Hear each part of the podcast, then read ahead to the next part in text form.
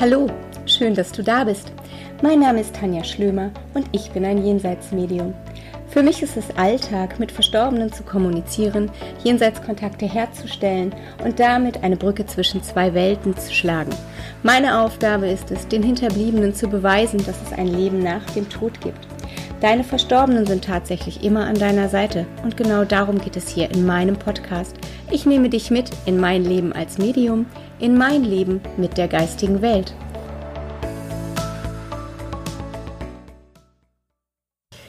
Hallo, hier ist sie jetzt, die erste Folge von meinem Podcast. Ich gebe zu, ich bin ganz schön aufgeregt, aber ich freue mich auch total über dieses neue Projekt und vor allem darüber, dass du dabei bist und ich das mit dir teilen darf. Hier in der ersten Folge möchte ich dir ein bisschen von mir erzählen. Ich möchte mich dir vorstellen, dich ein bisschen in meine Biografie gucken lassen, ein bisschen von meinem Weg als Medium erzählen. Mir ist ganz wichtig, ähm, zu sagen, dass natürlich mein Weg individuell ist, genau wie jeder Weg individuell ist. Jedes Medium ist individuell und ich berichte dir hier von meinen persönlichen Erfahrungen, von meiner persönlichen Wahrheit, aber ich habe keinen Anspruch auf die allgemeingültige Wahrheit.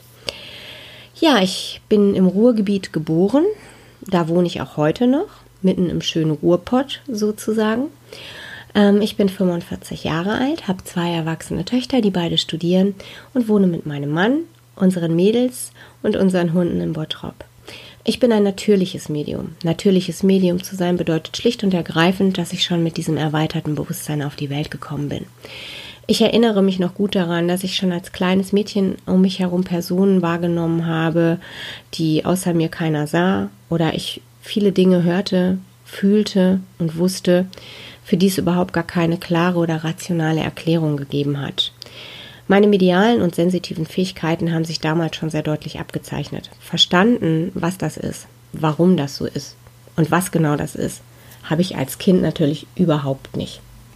Für mich war damals vieles ganz normal. Wenn ich heute mit meiner Mutter über all das mal rede und Revue passieren lasse, dann erzählt sie mir auch ganz oft, dass ich damals viel davon gesprochen habe, ähm, dass um die Menschen herum bunte Farben sind, dass ich ihr ähm, gesagt habe, du, der Mann, der da vorne steht und sie geguckt hat und keinen gesehen hat, ähm, und dass ich ähm, ganz oft von bunten Bäumen gesprochen habe. Ich weiß natürlich heute, dass ich damals schon Auren wahrgenommen habe und Energiefelder und auch darin unbewusst gelesen habe.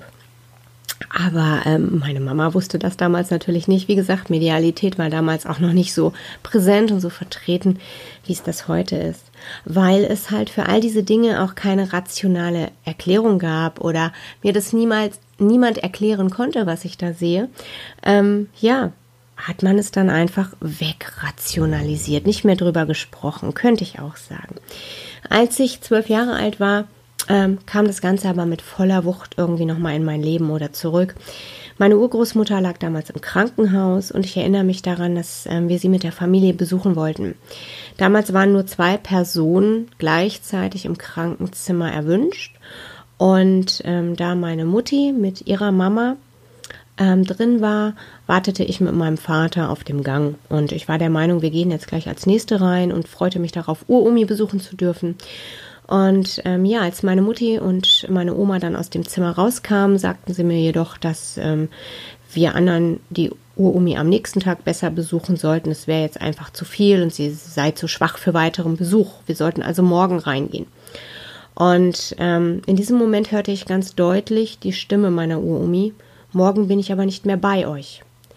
Und ich weiß, dass mich das nicht beunruhigt hat. Also ich hatte keine Angst, aber ich wusste ganz genau, dass ich die Stimme meiner Oma, Uroma gehört hatte. Ich sagte aber erstmal dort vor Ort nichts und ähm, wir fuhren dann alle nach Hause und meine ganze Familie setzte sich hin. Wir saßen beim Abendessen, wir erzählten und ähm, Natürlich wurde auch über die Urumi gesprochen und meine Oma, also die Tochter von Urumi, nur damit ihr mir folgen könnt, erzählte dann meinem Opa, der nicht mit im Krankenhaus war, dass die Ärzte für den weiteren Tag für den nächsten Tag noch weitere Untersuchungen angedacht hatten und planten. Und in dem Moment ähm, habe ich dann ausgesprochen, was ich wusste. Morgen ist die Urumi doch gar nicht mehr da.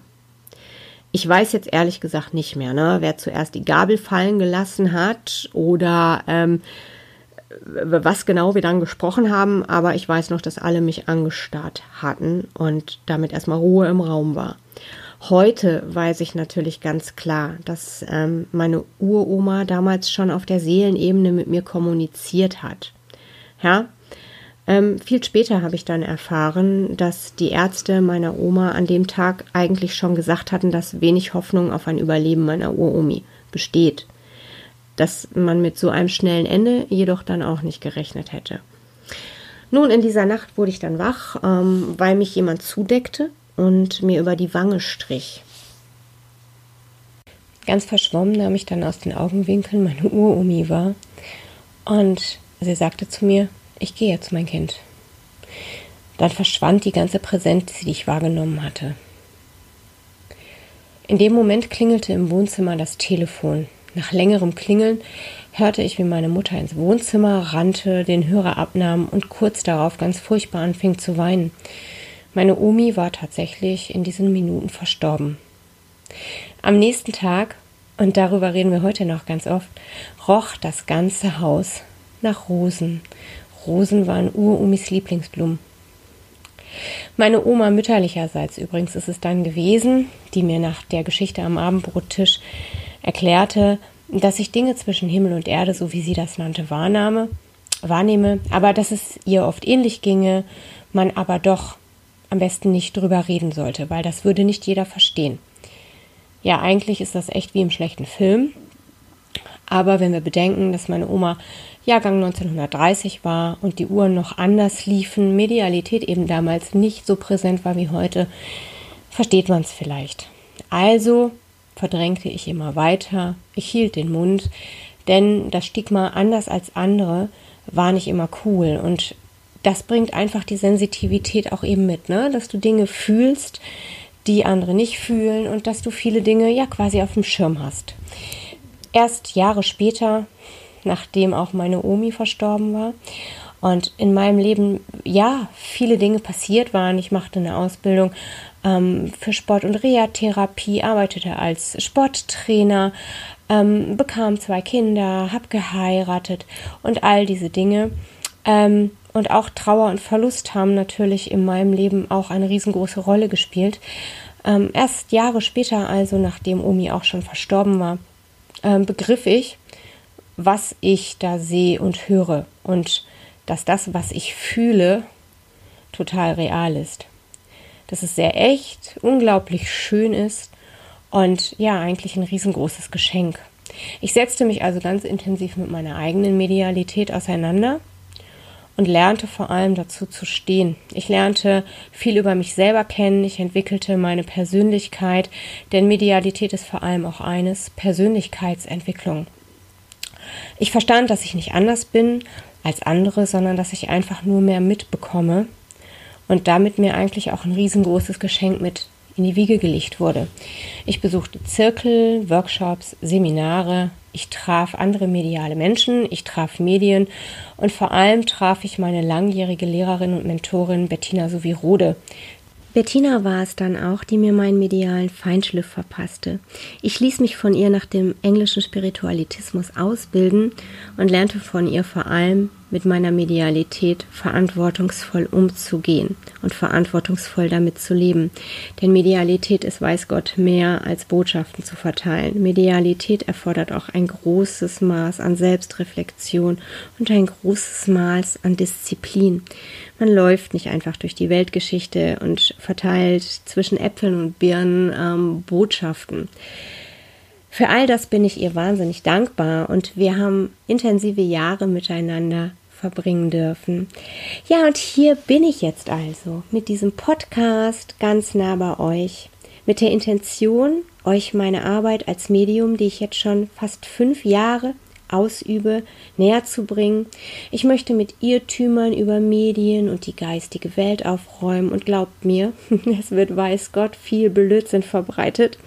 Ich möchte euch von meinen Sitzungen erzählen, das alles mit euch teilen. Ich möchte Aufklärungsarbeit leisten, über ein Leben nach dem Tod berichten und vor allem möchte ich, dass ihr ein Teil dieses Podcasts seid, Und ich möchte gerne auf eure Fragen, auf eure Vorschläge, auf eure Kritik, auf all das möchte ich eingehen. Wenn es also Dinge gibt, die euch interessieren, wenn ihr Fragen zu gewissen Themen habt, wenn ihr neugierig seid, was auch immer euch auf dem Herzen liegt, was Medialität oder die Arbeit als Medium angeht, schreibt es mir, schickt mir eine E-Mail mit dem Betreff Podcast und sendet diese E-Mail an t.schlömer mit OE bitte at yahoo.de. Ich freue mich wahnsinnig auf eure E-Mails und ich bedanke mich ganz, ganz lieb bei euch, dass ihr heute bei der ersten Folge dabei wart. Ich freue mich auf nächste Mal und schicke euch eine ganz dicke Umarmung. Eure Schlömi.